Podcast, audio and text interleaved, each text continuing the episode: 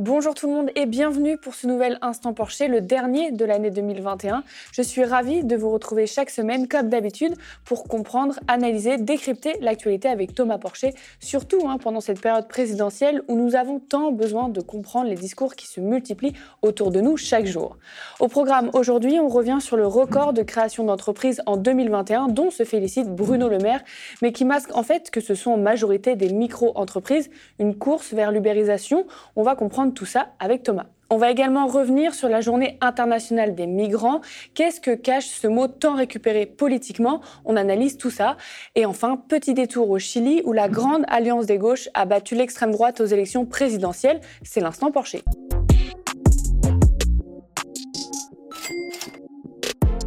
Après des records en matière de création d'emplois, un nouveau record sur les créations d'entreprises. Plus de 915 000 entreprises ont été créées en 2021. On continue, se félicite Bruno Le Maire, notre ministre de l'économie. À noter, ces nouvelles entreprises sont pour près de deux tiers sous le régime micro-entrepreneur. Qu'est-ce que ça veut dire? Court-on vers l'ubérisation On va voir ça. Thomas, tout d'abord, ces chiffres sont-ils une bonne nouvelle, comme l'affirme Bruno Le Maire? Il faut faire attention parce que là, on a l'impression voilà, qu'il y a des créations d'entreprises qui, ce qui donne, euh, une impression de dynamisme de l'économie française. Mais quand on voit, comme, tu l'as rappelé, qu'il y a deux tiers en fait, de ces créations qui sont des auto-entrepreneurs, pour moi, ça, n'indique pas forcément une bonne nouvelle sur la solidité euh, de, la reprise économique. Pourquoi? Parce qu'en en fait, il euh, faut bien voir que l'auto-entrepreneuriat, c'est le dernier volet de flexibilité.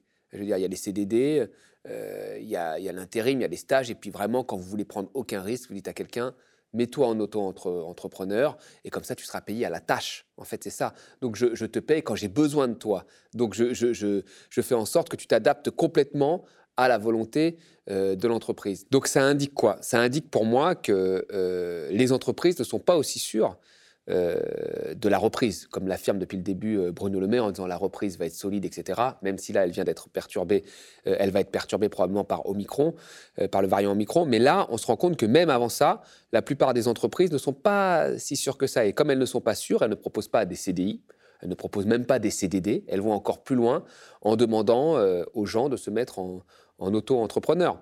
Et la réalité, c'est ça, c'est que la majorité des gens qui sont dans, en auto-entrepreneur sont dans des secteurs qui ont recours beaucoup à des volets de flexibilité, alors, alors même qu'il y a euh, une hiérarchie souvent, euh, puisqu'elles ont souvent recours à ces gens-là, une hiérarchie très forte entre le demandeur, euh, c'est-à-dire l'entreprise, et ces gens-là. Mais bon, comme Macron a théorisé l'ubérisation de l'économie, je pense que c'est quelque chose qui est, qui est, largement accepté.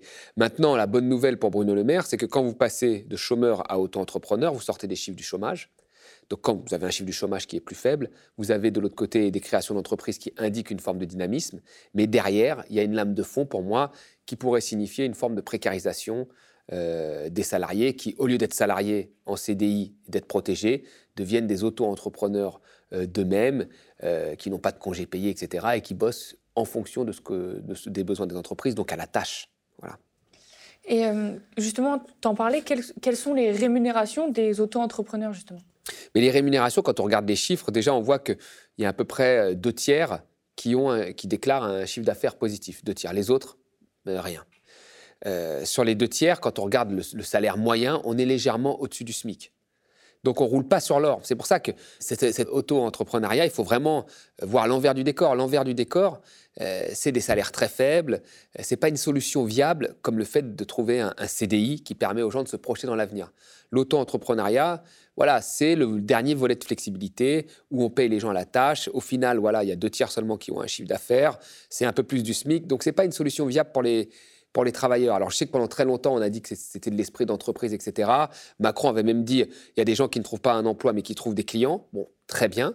Mais de là à en faire euh, une solution euh, viable à long terme pour ces gens-là, je ne crois pas. C'est une situation compliquée avec une pression fiscale forte, euh, parce que c'est eux qui payent la fiscalité que souvent les entreprises, que les grandes entreprises arrivent à, échapper. Par exemple, Uber a une pression fiscale beaucoup plus faible que les gens euh, qui l'emploient.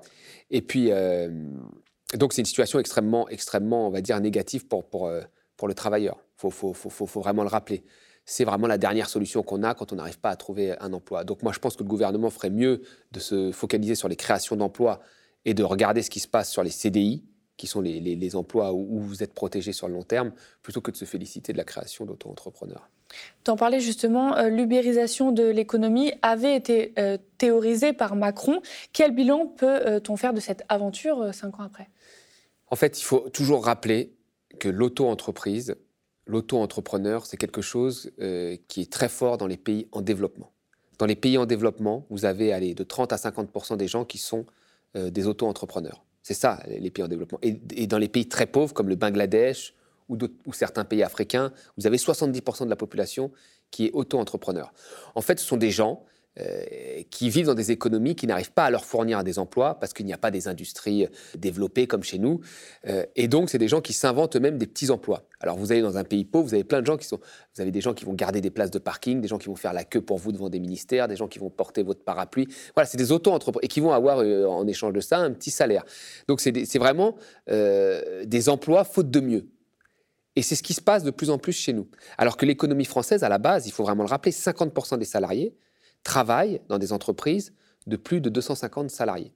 Et 30% d'entre eux, hein, de ces 50%, travaillent dans des entreprises de plus de 5000 salariés. Donc euh, on est loin de la Startup Nation en réalité. Donc le fait de baser en fait euh, une économie sur l'ubérisation de l'économie et sur la création des auto-entrepreneurs, bah, en fait c'est rejoindre en réalité dans la, dans la structure de l'entrepreneuriat euh, ce qui se passe dans les pays en développement. Euh, il ne faut pas, confondre les choses. Il y a beaucoup de gens qui ont cru que l'ubérisation de l'économie, c'était la Startup Nation. Mais euh, la Startup Nation euh, aux États-Unis, il y a eu des investissements publics massifs qui ont permis des innovations publiques comme le, GPS, Internet, etc., qui ont ensuite été repris par des entrepreneurs. Donc il y a eu un, un, réel État entrepreneur pour créer des innovations qui a été repris par des grands entrepreneurs qui ont fait les smartphones, etc. Donc en France, il ne faut pas penser que l'auto-entrepreneuriat arrivera à la Startup Nation. Si Macron veut une Startup Nation, eh ben, il faut qu'il y ait en amont euh, des investissements d'État très forts pour permettre des innovations. Et donc là, on est presque dans un processus industriel et pas dans un processus d'auto-entrepreneuriat individuel comme ça, un peu sauvage, qui va se débrouiller de lui-même. Euh, en réalité, l'auto-entrepreneuriat, comme on le vit aujourd'hui, c'est un peu le capitalisme Far West, quoi, western, que l'on voit dans les, pays en développement. Donc, euh, et je pense que Macron en revient parce que Macron n'entend plus parler trop d'ubérisation de l'économie et de Startup Nation maintenant. Il parle plutôt des territoires, il parle plutôt de plan de relance. Donc, il en est revenu. C'était un concept, en fait, marketing qui a permis à certains de trouver ça bien. Euh, notamment, on a vu beaucoup d'éditos euh, de la presse un peu économique disant que c'était génial. Mais en réalité, si on regarde les chiffres, il n'y a jamais eu, on va dire, d'innovation et de process industriel intéressants euh, via euh, l'entrepreneuriat individuel. Vous n'êtes sans doute pas passé à côté de la nouvelle. La grande gauche a gagné les élections présidentielles au Chili contre l'extrême droite. Gabriel Boric, 35 ans, était à la tête d'une alliance allant du Parti communiste au centre-gauche et l'a remporté à 56% des voix dans la nuit du dimanche 20 au lundi 21 décembre. Thomas, qu'est-ce que tu penses donc de cette victoire? Mais je suis euh, très content parce que, en fait, dans cette victoire, euh, c'est quand même un pays euh, particulier, le Chili. C'est un pays, en fait, qui a expérimenté, qui a été un, laboratoire de toutes les politiques libérales. c'est Milton Friedman, hein, avec Pinochet, qui ont mis en place un libéralisme très très fort dans ce pays-là, ce qui fait qu'aujourd'hui c'est un des pays qui, est le plus inégalitaire hein, dans les pays de l'OCDE. Voilà le résultat des, des politiques libérales, et qu'on ait un président de gauche qui a fait campagne sur l'État-providence, sur le service public, euh, bah, ça fait plaisir que, celui-là arrive à, gagner. En face, on avait quelqu'un d'autre qui était très libéral, libéral, euh, raciste, hein, comme euh, c'est le cas de, Trump, de Bolsonaro et de d'autres gens qui veulent l'imiter en France. Hein. là, on avait quelqu'un sur une base de l'État-providence, des services publics, qui arrive à gagner avec un tel engouement. Bah, ça fait toujours plaisir. Voilà. Et c'est ça qu'on doit retenir, je pense, en France. Justement, en France, hein, beaucoup se sont empressés de faire des parallèles avec notre pays, ou alors qui ont repris espoir hein, dans la gauche. Toi, quelle leçon euh, penses-tu qu'on pourrait tirer ici sur notre élection présidentielle? Alors, la leçon qu'il faut tirer, je pense, euh, c'est qu'il faut que la gauche euh, reprenne des thèmes vraiment de gauche d'un point de vue économique. C'est-à-dire que la gauche devrait parler de l'État-providence, des services publics, de l'éducation, de la petite enfance, des, retraites, euh, des minima sociaux, euh, d'un État stratège, etc. Des thèmes euh, vraiment de gauche et il faut qu'elle le fasse de manière crédible. Le problème aujourd'hui, c'est que les gens ne croient plus en ce que dit la gauche, parce que la gauche a beaucoup menti d'un point de vue économique. François Hollande, il a dit mon ennemi c'est la finance. Il n'a jamais donné autant d'importance à la finance, notamment avec le CICE, hein, parce que le CICE a fini beaucoup chez les actionnaires. Il a dit je baisserai pas les dotations aux collectivités locales. Deux ans après, il les a baissées. il a fait un programme beaucoup plus à droite dans la deuxième partie de son quinquennat que M. Sarkozy. Donc aujourd'hui, quand quelqu'un de gauche vous dit moi je vais faire ça, tel changement, tel changement, tel changement, plus personne euh, ne pense qu'ils sont crédibles. Pourquoi? Parce que en fait, ils n'ont rien changé sur l'économie et ils ont souvent compensé cette faiblesse-là par du sociétal. Or, les deux doivent être euh, aussi importants l'un que l'autre. Le sociétal est très important, mais l'économique est extrêmement important. Parce que souvent, l'économique, quand vous ne le gérez pas, se charge en fait du sociétal. Vous pouvez nous parler d'égalité homme-femme, si vous passez une loi travail, vous tapez les femmes voyez, quand vous euh, mettez des, moyens en moins sur les transports, notamment les transports d'Île-de-France, vous tapez les gens les plus pauvres qui sont des gens plutôt d'origine étrangère. Donc, vous voyez, l'économique se charge en fait euh, du sociétal. Aujourd'hui, vous avez des écoles aux États-Unis où vous n'avez que des gens afro-américains et de l'autre que des gens euh, blancs, alors qu'il n'y a plus de ségrégation c'est l'économique qui a fait en fait que dans les quartiers pauvres, vous n'avez que des Afro-Américains et dans d'autres quartiers riches, vous n'avez que des gens euh, à, peau blanche. Donc l'économique se, chargera des questions sociétales quoi qu'il arrive. Donc il faut régler cette question euh, économique. Et pour ça, il faut avoir un programme très crédible. Donc moi, je pense que la gauche aujourd'hui, plutôt que de parler de ce qui se passe à 20 000 kilomètres, euh, de, faire des incantations humanistes qui sont euh, rassurantes et qui font du bien dans le discours délétère actuel que l'on a, mais qui ne changeront pas euh, la vie des, gens qui sont ici et, qui souffrent, elle ferait mieux de réinvestir le champ de l'État et de la question des, services publics. Je fais une petite parenthèse aussi pour dire que là, ce qui va se passer au Chili, il va falloir que, et je l'espère, une grosse partie de la, France et de la gauche française soutiennent le nouveau président, parce que ça va être très difficile. Vous savez, quand vous avez un système libéral qui s'est installé, dès que vous arrivez avec des réformes de gauche, vous avez euh, les cours en bourse qui baissent, c'est déjà le cas. Bah, les cours en bourse s'inquiètent, donc ça baisse. À partir du moment où la bourse euh, baisse, bah, ça se répercute souvent sur les entreprises qui disent Ouh là là, on a très peur, donc on ne va pas employer, et ainsi de suite. Donc il va falloir tenir bon.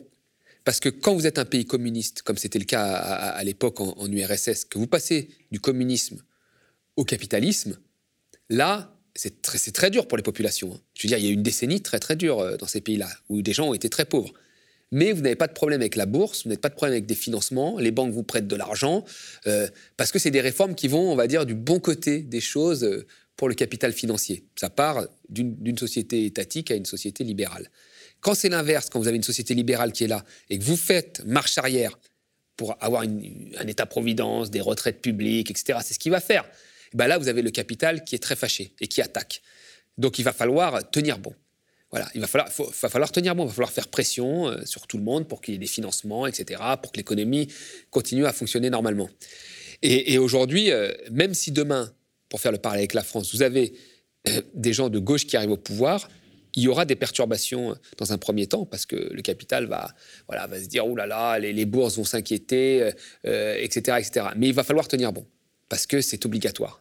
On sera obligé de passer par, cette phase, on va dire, un petit peu euh, de perturbation. On va aller voir se confronter avec l'Europe, on va aller devoir faire un certain nombre de réformes qui ne profitent pas au modèle libéral et au capitalisme financier et, qui va le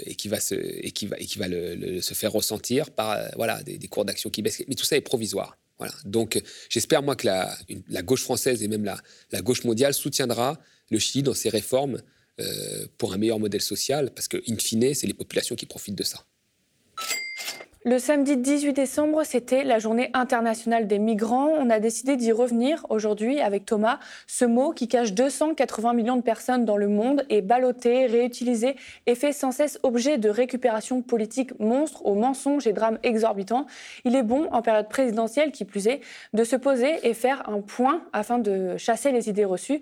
Thomas, euh, le fantasme de l'invasion des migrants est souvent euh, agité hein, par les politiques du centre jusqu'à l'extrême droite. On se souvient que Stephen Smith, hein, dans son livre La ruée vers l'Europe, euh, avait avancé le chiffre que l'Europe serait peuplée à 25% euh, d'immigrés subsahariens. Euh, que penses-tu, toi, de, cette prévision? Alors déjà, il faut, rappeler que cette prévision, elle a eu un, écho majeur chez beaucoup de politiques, allant du centre, Macron, qui a félicité quand même ce livre, hein, Manuel Valls, allant jusqu'à l'extrême droite, Marine Le Pen. Donc il faut vraiment se rappeler, on va dire, la peur qui est à l'intérieur de, ces, politiques, de se dire qu'en 2050, il risque d'y avoir 25% de l'Europe qui soit peuplée de, personnes d'origine africaine. Parce qu'en fait, euh, la peur, elle vient de là. Si on vous dit que l'Europe est peuplée de 25% d'Américains ou 25% euh, d'autres, on vous dirait il n'y a pas de souci. Mais là, comme ça vient d'Afrique, il y avait une peur. Mais, il faut rappeler que cette prévision, alors déjà, qui est Monsieur Stephen Smith? Bon, c'est un essayiste, c'est pas un chercheur, c'est pas un universitaire. Euh, donc il a fait des prévisions comme ça de coin de table, il sort un grand chiffre, tout le monde applaudit sans euh, qu'il y ait un débat sur la manière dont, ont été faites ces, prévisions. C'est ça qui est important. Parce qu'il y a d'autres gens qui ont fait, qui ont repris euh, ce qu'il avait fait comme prévision et qui ont refait des prévisions beaucoup plus sérieuses.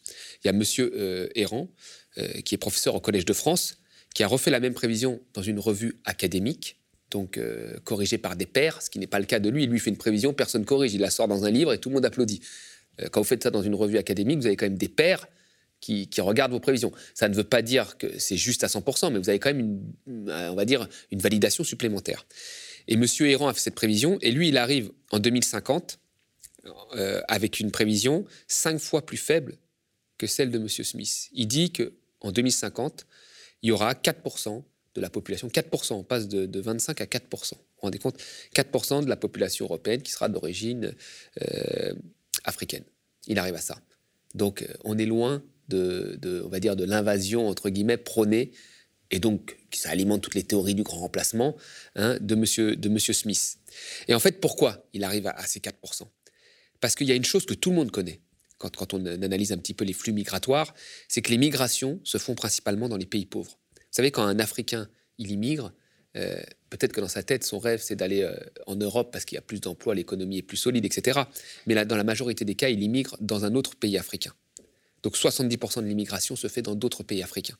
C'est la réalité des faits. Et M. Smith ne tenait pas compte de cette réalité. Donc vous voyez, euh, moi je pense que ce qui a été révélateur avec ce livre, qui n'est pas d'un grand chercheur, euh, qui a une prévision catastrophiste, c'est qu'on a vu en fait que pour beaucoup de gens, la question de l'immigration, en fait, c'est une question africaine uniquement. Et que l'immigration est un problème quand elle est africaine. Et c'est ça qu'il faut rappeler. Euh, et c'est ça que cette prévision, en fait, a montré. Et que des gens du centre la félicitent comme des gens de l'extrême droite, veut dire que dans les esprits, il y a clairement une convergence, en fait, euh, de pensée sur le fait que ce soit un problème. voyez? Et la réalité des faits, c'est que ce livre a eu plein de prix, prix géopolitique, etc., plein de prix, voyez? Alors même que euh, toutes les études scientifiques montraient que ce chiffre était faux. Donc ça révèle quand même un état d'esprit un, peu particulier chez nous. Hein. Et euh, aujourd'hui, c'est quoi du coup les causes de, l'immigration? Il y a deux causes en fait. Il y a, bon, il y a la première, c'est les guerres.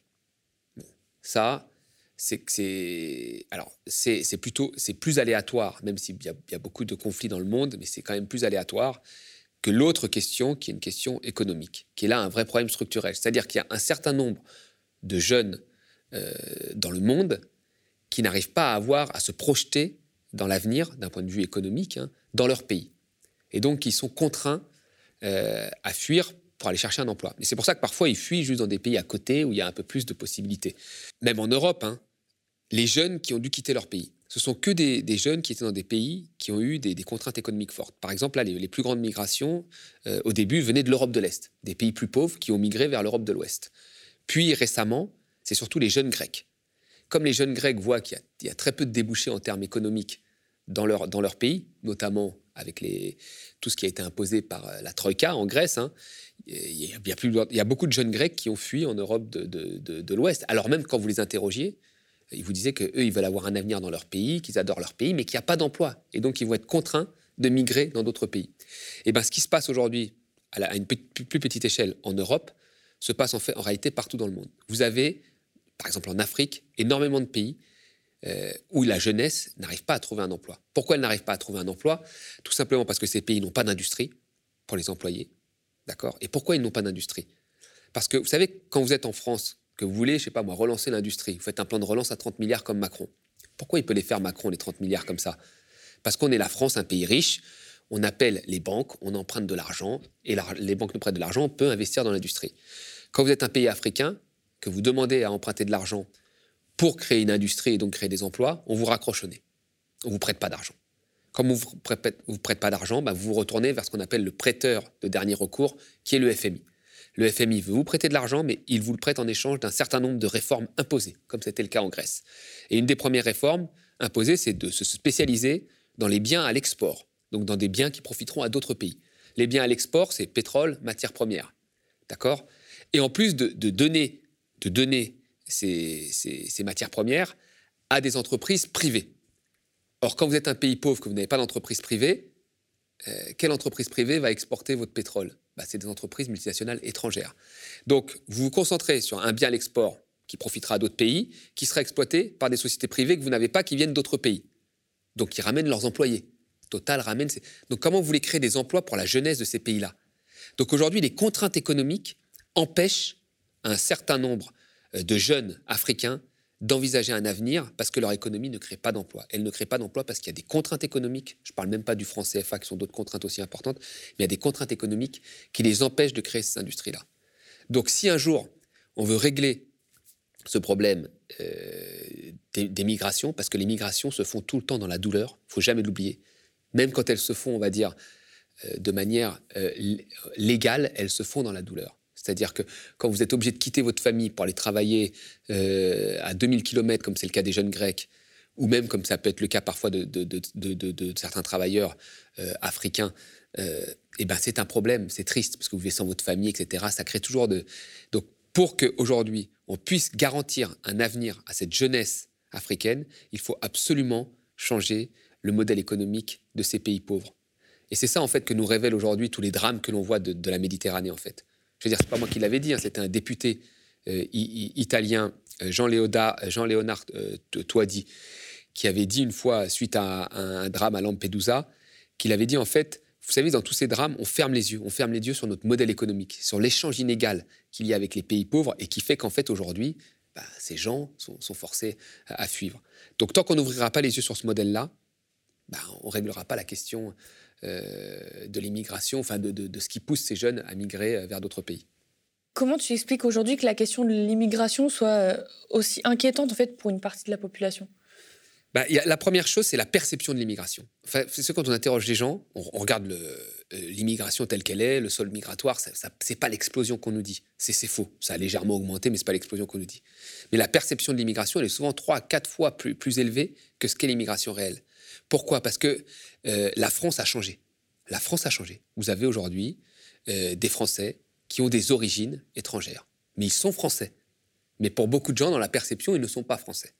Donc beaucoup de partis d'extrême droite jouent avec euh, cette confusion en disant, voilà, pour eux, être français, c'est être blanc. Alors qu'on peut être français et ne pas être blanc. C'est ça la réalité des faits. Donc il y a ce problème de perception. Mais après, il y a des sondages qui montraient euh, que la question de l'immigration est plus liée à une question économique. Et là, je reviens là-dessus. C'est-à-dire qu'il y a 7 Français sur 10 qui disent, qui pensent que la France n'a plus les moyens d'accueillir des, immigrés. Donc c'est une question de moyens. C'est pas une question de, racisme crasse, quoi, comme, il y en a encore une partie, mais qui n'est pas que ça. Une grosse partie se disent bon, euh, ok, mais on n'a plus les moyens. Et, comment peut arriver ce sentiment, en fait, de se dire, euh, moi, je, ça ne me dérange pas particulièrement je vis dans un endroit où, je ne vois pas forcément une forte immigration, mais j'estime que la France n'a plus les moyens. Donc je fais partie de ces 7 gens sur 10 qui, l'estiment. Comment, on arrive à ça? Bah, C'est très simple en fait. Quand ça fait des années que vous avez une modération salariale, parce que ça profite euh, aux actionnaires. Quand ça fait des années vous avez eu des crises successives, crise euh, de 2008, et vous avez 1,5 million de chômeurs en plus. Quand ça fait des années qu'on supprime des lits, 70 000 lits en moins euh, à l'hôpital, que euh, supprime des services publics, des maternités, etc. Dans, les, dans, les, régions et dans les territoires, que vous demandez une place en crèche, qu'on vous dit qu'il n'y a pas de place, que vous demandez un HLM, on vous dit oh, n'y en a plus, que vous prenez un rendez-vous avec le médecin, vous attendez un an. Dans ces conditions-là, c'est très difficile de vous dire ah bah oui, on a la capacité financière, mais il ne faut pas se tromper d'ennemis. Il ne faut pas se tromper d'ennemis. C'est pas les immigrés qui ont supprimé 70 000 lits à l'hôpital. C'est pas les immigrés qui ont fait qu'il y a de une modération euh, salariale. Ce n'est pas les immigrés qui ont fait qu'il y a eu 1,5 million de chômeurs en plus après la crise de 2008. C'est le capitalisme financier qui a fait tout ça. Et donc, en réalité, euh, le combat que devraient mener ces gens qui, ont l'impression voilà, qu'il y a de moins en moins de moyens autour d'eux, bah, c'est un combat sur le modèle économique. Et, aujourd'hui, les gens de gauche ne devraient parler que de ça, comme, comme d'ailleurs le, leader au Chili. Hein. Ils ne devraient parler que de ça. Ils ne devraient pas parler, euh, comme l'a fait Valls ou comme l'a fait Montebourg, euh, de ces questions en allant sur le registre de l'extrême droite. Ils devraient recentrer le débat là où il faut le recentrer. Parce qu'aujourd'hui, la casse du service public, ce n'est pas les immigrés qui l'ont causé, c'est nos décideurs qui sont euh, soumis à une idéologie libérale. Merci Thomas. Avant de conclure ce dernier épisode de l'Instant Porcher de l'année 2021, je vous rappelle donc que le média est dans sa campagne de dons de fin d'année qui conditionne sa survie. Nous avons besoin de vous, notre audience, pour assurer une information indépendante, sans pub ni actionnaire. Rendez-vous sur lemediatv.fr slash soutien. Merci à vous. On attend vos partages, vos petits pouces en l'air sous la vidéo. Merci à vous d'avoir suivi cet Instant Porcher pour toujours mieux comprendre ce qui se passe autour de nous. Je vous souhaite de très belles fêtes. Spectateurs, abonnés, donateurs et sociaux, je vous à la semaine prochaine en 2022.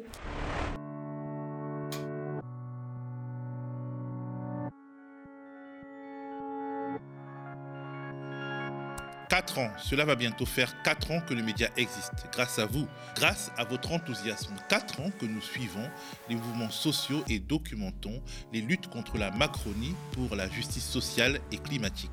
4 ans que nous enquêtons sur l'évasion fiscale, sur les violences policières ou encore sur les scandales en France-Afrique. Le 1er mai dernier, nous sommes devenus la première société coopérative audiovisuelle de France porté par environ 8000 sociaux, plus de 12 000 donateurs et 600 000 abonnés sur YouTube, nous sommes toujours là. Nous sommes là et nous avons de nouveaux projets, de nouvelles ambitions pour les prochains mois. Depuis septembre, nous vous proposons une nouvelle émission, la contre-matinale, une quotidienne alternative diffusée en audio et en vidéo du lundi au vendredi. Nous vous y donnons la parole à travers la rubrique La Minute Citoyenne. J'aurais voulu euh, commenter euh, la phrase de M. Blanquer de la semaine dernière. Pour moi, l'un des gros problèmes en Guadeloupe, c'est quand même l'absence de responsabilité de l'État. Les 208 salariés euh, sont dehors. Voilà, fermeture de cycle. Le combat, on ne le lâche pas et on est là justement aujourd'hui pour ça. Nous recevons des syndicalistes, celles et ceux qui luttent pour un monde plus juste. Face aux médias, des puissants avides de buzz et de polémiques. Face à la dérive droitière des médias audiovisuels mainstream qui participent à un narratif complaisant favorisant la fascisation de notre société. Nous avons donné la parole à des femmes et des hommes dont l'opinion est marginalisée, à des analystes engagés au service du progrès social, à des travailleuses et travailleurs subissant avec violence l'ordre néolibéral, à des citoyennes et citoyens subissant dans leur esprit et leur chair l'ordre autoritaire en marche. Nous avions promis, nous l'avons fait grâce à votre soutien. Vous nous avez permis de lancer la contre-matinale du média à un moment dont l'objectif est de raconter autrement la présidentielle qui vient. En janvier, nous voulons accélérer. Nous voulons héberger, au siège du média, un véritable quartier général de campagne. Un QG dans lequel vous retrouverez les journalistes et les chroniqueurs que vous connaissez déjà, mais que rejoindront, si vous nous en donnez les moyens, les talents dont nous avons besoin pour raconter cette séquence de notre vie politique nationale de manière radicalement alternative. Une campagne électorale coûte cher. Elle coûte cher aux politiques, mais aussi aux médias qui la couvrent. Donnez-nous les moyens de continuer de raconter autrement les échéances qui viennent. Offrez-vous une autre vision médiatique de notre quotidien.